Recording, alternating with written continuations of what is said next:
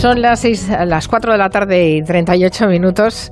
Eh, abrimos el tiempo de territorio negro. Está Luis Rendueles con nosotros. ¿Qué tal, Luis? ¿Cómo estás? Hola, Carmen, ¿qué hay? Manu no llega a tiempo porque estaba haciendo.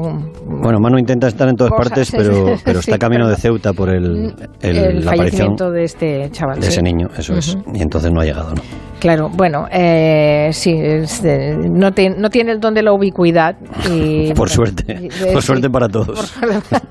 bueno, eh, le deseamos buen viaje a, a Manu eh, en la cobertura de esta noticia y nos quedamos con Luis que nos va a contar una historia que la verdad es que me ha, me dejado un poco inquieta porque esta es la semana de la lotería, Luis. Entonces, claro, la lotería también tiene una base de confianza y, y- y pensar que alguien pueda pervertir esa confianza con la lotería es algo que pues sí, inquieta, ¿no? No sabía que hay un décimo en España, un boleto premiado con casi 5 millones de euros que no se ha cobrado todavía y han pasado que 10 años y Diez medio. años y medio, eso es. Diez años y medio. Bueno, cuenta, cuéntanos, ¿qué, qué pasó? ¿Cómo, cómo empieza todo? Con- ¿De qué sorteo estamos hablando? Hablamos de Lotería Primitiva y hablamos del 30 de junio del año 2012, cuando Messi todavía no era Dios. ¿eh? Mira que ha llovido. Lo- ¿eh? Exacto. Los números, la combinación ganadora de aquella tarde, como se decía en, en televisión española, fue 10, 17, 24, 37, 40 y 43. También se dijo entonces, poco después, que solo había un acertante, un ganador, que se iba a llevar 4,72 millones de euros. Como ocurre muchas veces, al principio se desconocía quién era el nuevo millonario, ¿no? Solo se sabía dónde se había echado aquel boleto. Había sido en la administración de un Carrefour en La Coruña y el boleto premiado fue sellado cuatro días antes del sorteo a las 6 y 23 de la tarde. Se sabía también ya que el dueño del boleto, la persona dueña del boleto ganador, había pagado 7 euros porque había jugado otros tres boletos más a la primitiva. Bueno, a veces ocurre que hay gente que quiere preservar a toda costa el anonimato y por tanto no se da a conocer ni se sabe quién ha cobrado ese premio de, de lotería. No es- este no es el caso. No, no, parece que fue justo al revés. Todo indica que el ganador de esos casi 5 millones de euros no estuvo muy pendiente o no sabía que había ganado el premio. Tres días después del sorteo, nuestro hombre acude a otra administración de lotería en la misma ciudad, en La Coruña, esta vez en el mercado de San Agustín. Lleva los cuatro boletos que había jugado, entre ellos el que tenía el premio millonario, y se los da al lotero, se fía del lotero y le pide que compruebe, como hace tanta gente en la máquina, si ha ganado algunas perrillas. Bueno, claro, más de... Bueno, ¿quién no lo ha hecho eso de, de- de ir a consultar a la máquina, ¿no? Si has ganado algo y que te lo, que te lo co- consulte el, el lotero, pues es, eh, eh, claro, lo que decía, ¿no? Es un ejercicio de confianza. Eh, ¿La máquina qué le dijo? La máquina no mintió y tampoco fue ningún error. La posibilidad de un error ha quedado descartada en la investigación de la policía y el juzgado que luego veremos y que está siendo muy laboriosa. Lo que consta en las actuaciones es que la máquina dijo la verdad. El lotero pasó por ella los cuatro boletos en unos 16 segundos y la máquina le avisó de que el primero tenía un premio superior al que se puede pagar en caja, un premio muy grande. Eso fue a las 11 horas 25 minutos y 39 segundos. Todo queda registrado.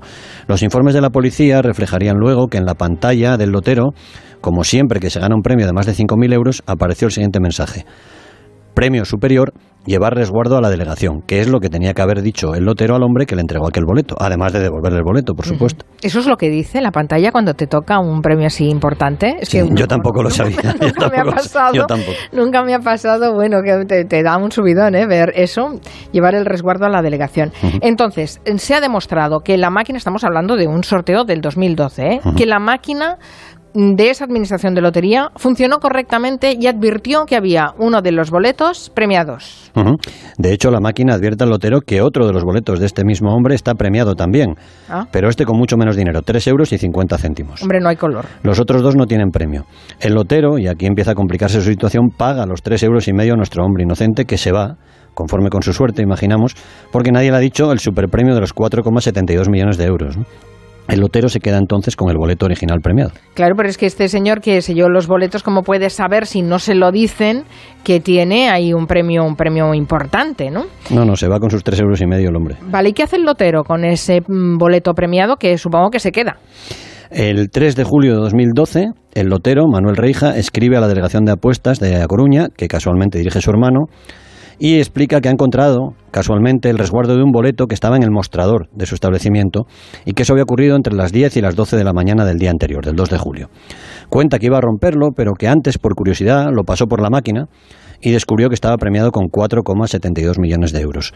Explica también el lotero que estuvo esperando todo ese día a que el ganador volviera por allí para reclamar el boleto, para reclamar el premio, pero que no había ido nadie. Perdona que te diga, pero que veo muchas casualidades, porque que además el lotero, el hermano del lotero sea el director de la delegación de apuestas en la provincia. Bueno, ya, ya, es casualidad también. Eh, mientras tanto, el hombre que ganó esa primitiva mm, no sabe nada, no tiene ni idea. No aparece. El lotero da entonces un paso más. El 5 de septiembre, después del verano de 2012, Manuel Reija le pide a Loterías que inicie los trámites para poner a su disposición el boleto agraciado. Explica que él está actuando de buena fe y que, como no aparece el dueño original, digamos, él está en su derecho de quedarse con el premio. Dos días después, sin embargo, Loterías ordena desde Madrid que se bloquee ese boleto porque aún no tiene un dueño comprobado. Eh, bueno, es decir, el lotero está haciendo lo que le corresponde hacer. Esos son los trámites. Si, si, estuviera pasado realmente, si eh, no, no, se supiera eh, quién es el dueño de ese boleto premiado, ¿no? Pero claro, si el problema que veo aquí es que si el que lleva ese boleto premiado no sabe que está premiado, ¿cómo va, a ¿Cómo va a reclamar ese premio? Claro, además pasa el tiempo y nadie hace nada, nadie explica que hay un premio millonario pendiente de cobrar, todo eso va en contra del ganador legítimo. Y la verdad es que no sabremos qué habría pasado con esta historia si no llega a ser por los compañeros, los periodistas de La Voz de Galicia. El 15 de septiembre de 2013 publican la historia después de más de un año de sorprendente silencio por parte de Loterías del Estado. La historia es un bombazo, claro. El título era Buscan un coruñés que perdió una primitiva premiada con 4,7 millones de euros. Bueno, menudo titular, sí. Claro, dos días después los periodistas de La Voz de Galicia entrevistan a nuestro lotero, que posa muy tranquilo para el fotógrafo en la puerta de la administración y el periodista le hace una pregunta directa, le dice, ¿se le pasó por la cabeza ir a cobrarlo usted? Y el lotero contesta, no, no, nunca, yo no podría dormir tranquilo. Eh, o sea, Loterías debería haber avisado y había, debería haber, mm, no sé, publicado que se estaba buscando al ganador de ese premio, pero en, en ese caso incluso el que tenía el boleto premiado, al que se le dijo que no tenía premio, ¿cómo va a pensar que va a ser él? Claro, porque además Primero, eh, aparecen un montón de gente diciendo que el boleto es suyo, como te puedes imaginar, estamos en España. Nada más salir en la prensa, el ayuntamiento, El ayuntamiento de Coruña, que es el que recibe esas solicitudes, empieza a recibir notificaciones de supuestos dueños. ¿no? La ley dice que si no aparece ningún dueño legítimo, el dinero puede acabar parando en los ayuntamientos, ¿eh? donde se haya sellado el boleto. Ah, sí, no sabía. Tendría que pasar primero por el lotero y luego el ayuntamiento. Al ayuntamiento de Coruña acuden casi 300 personas diciendo que ellos son los dueños del boleto, que les tienen que dar los 4.700.000 euros. Pero ninguno puede demostrarlo. Y la tardanza de loterías en hacer público el caso y el modo en que lo hizo, porque pusieron un anuncio en el boletín oficial de la provincia dos días antes de ese reportaje de la voz de Galicia, pero no se daban detalles del premio, ni siquiera si era de lotería, de Navidad, de la quiniela. Todo eso hizo imposible recuperar la grabación de las imágenes de las cámaras de seguridad del despacho de loterías. Habría sido tan sencillo como eso. Pero después de 14 meses ya las grabaciones no están. Hombre, claro, si es que había pasado más de un año, ¿cómo, iban a conservarse esas, esas grabaciones? Bueno, y esos 300 ciudadanos, eh, claro, evidentemente ellos no pueden aportar pruebas, entre otras razones porque ninguno de ellos era el, el agraciado. Pero es que el agraciado tampoco podría demostrarlo, claro, porque no tenía el boleto.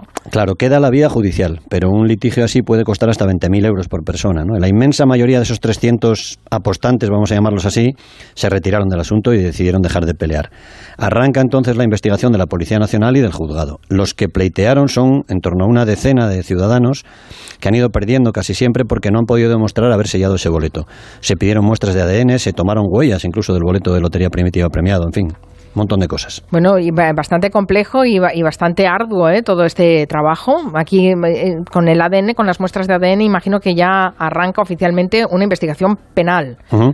Sí, estamos ya pues 2018 prácticamente. Se encuentran 11 huellas en el boleto que no son identificadas. La policía acelera la investigación, que no deja en muy buen lugar a Loterías del Estado, tampoco a Lotero Reija descubren varias contradicciones en el testimonio del lotero, que metió en la máquina dos veces el boleto premiado, la segunda vez después de que se fuera el dueño legítimo, suponemos que para comprobar que no estaba soñando. ¿no? Primero dijo que se había encontrado el boleto cuando estaba solo. Luego dijo que se encontró cuatro boletos diferentes, pero el registro muestra que pasó el boleto dos veces y que siguió atendiendo a clientes apenas un minuto después de descubrir el superpremio. Vale, porque grabaciones no habrá, pero los registros de la, de la máquina sí. Eh, y el, lotero supongo que la jueza lo llamó a declarar y no sé qué debió explicar.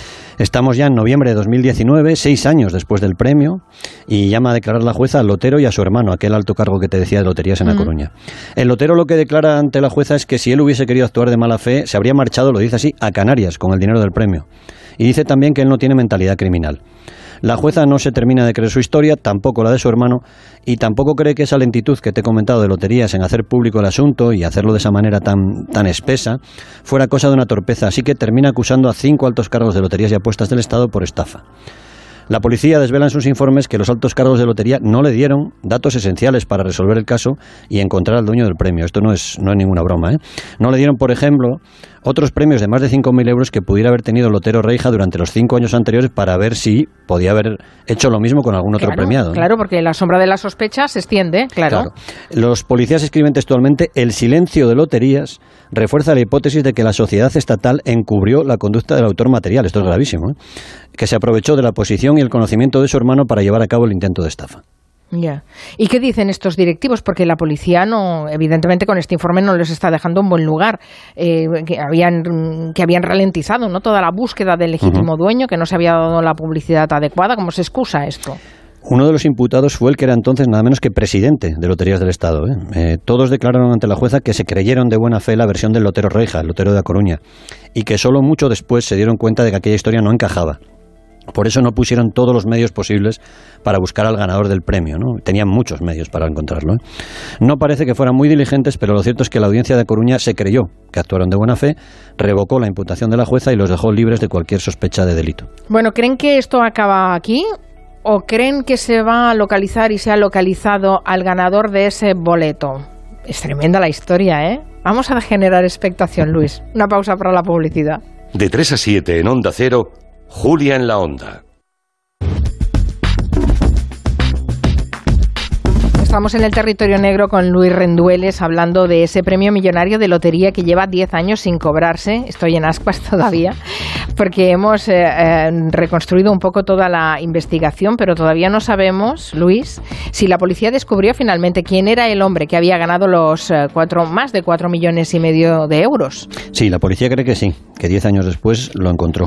Debemos mencionar aquí a los policías que investigaron todo esto y especialmente al inspector jefe, José Manuel López García que pusieron patas arriba a una institución que es todo un tótem en España, ¿eh? Lotería Nacional. El inspector jefe le pidió a Loterías la lista de todos los lugares y fechas donde se habían sellado en otras ocasiones la combinación ganadora de aquel sorteo. ¿no? Vamos a recordar, el boleto premiado tenía los números 10, 17, 24, 37, 40 y 43. Pero esa misma combinación de números posiblemente se jugó en muchos lugares de España en diferentes fechas en aquel 2012. Sí, sí. Se sellaron boletos con esas combinaciones en Coruña, por supuesto, tanto en la ciudad como en la provincia, en la localidad de Caldas de Reis, y también se sellaron en otras fechas boletos iguales, exactamente iguales, en Palma de Mallorca, en Fuerteventura y en Torremolinos, en la provincia de Málaga.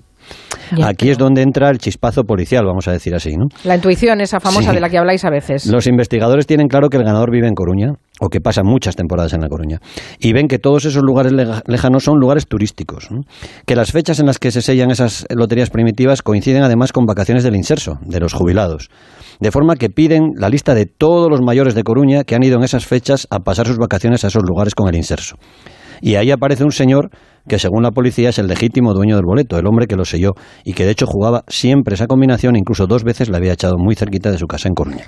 Me temo de todas maneras que esta, que esta historia tiene un final triste.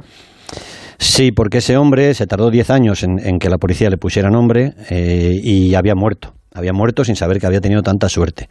Queda viva su esposa, su viuda, que debería, pensamos, tener derecho al premio, por cierto, que suma ya más de 6 millones de euros por los intereses de tanto desastre y tanta tardanza. ¿no? no sabemos bien qué ocurrirá porque primero tiene que celebrarse el juicio contra el lotero Reija y contra su hermano, el alto cargo de loterías, que será seguramente el año que viene. Están acusados de apropiación indebida y de otros delitos.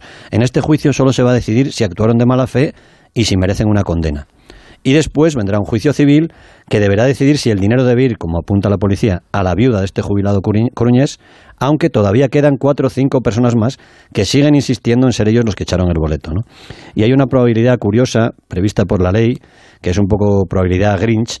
Si no se demuestra quién es el dueño del boleto, el dueño será quien lo encontró, el ah. lotero, Manuel Reja. No puede ser que demos toda esa vuelta con 12 años y lleguemos al punto de partida. Por eso he dicho que era un poco grinch, un poco antinavideño. Ya, ya, ya, ya. O sea, es una solución horrible.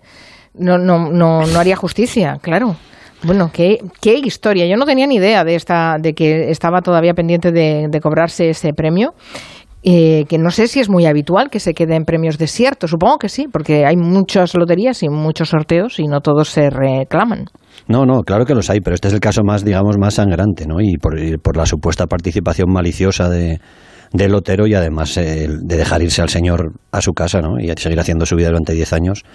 Y también por la, digamos, pasividad de loterías, ¿no? que no tuvo mucha prisa tampoco en encontrar al, ganador. Hombre, lo que llama la atención es que no se creyera en un primer momento al lotero y se sospechara de él. Es decir, mm, Vale, eh, volvemos a lo que decíamos de la confianza. Pues a lo mejor sí que tendremos que confiar, porque al final a lo mejor se sale con la suya, pero lleva 12 años, ¿no?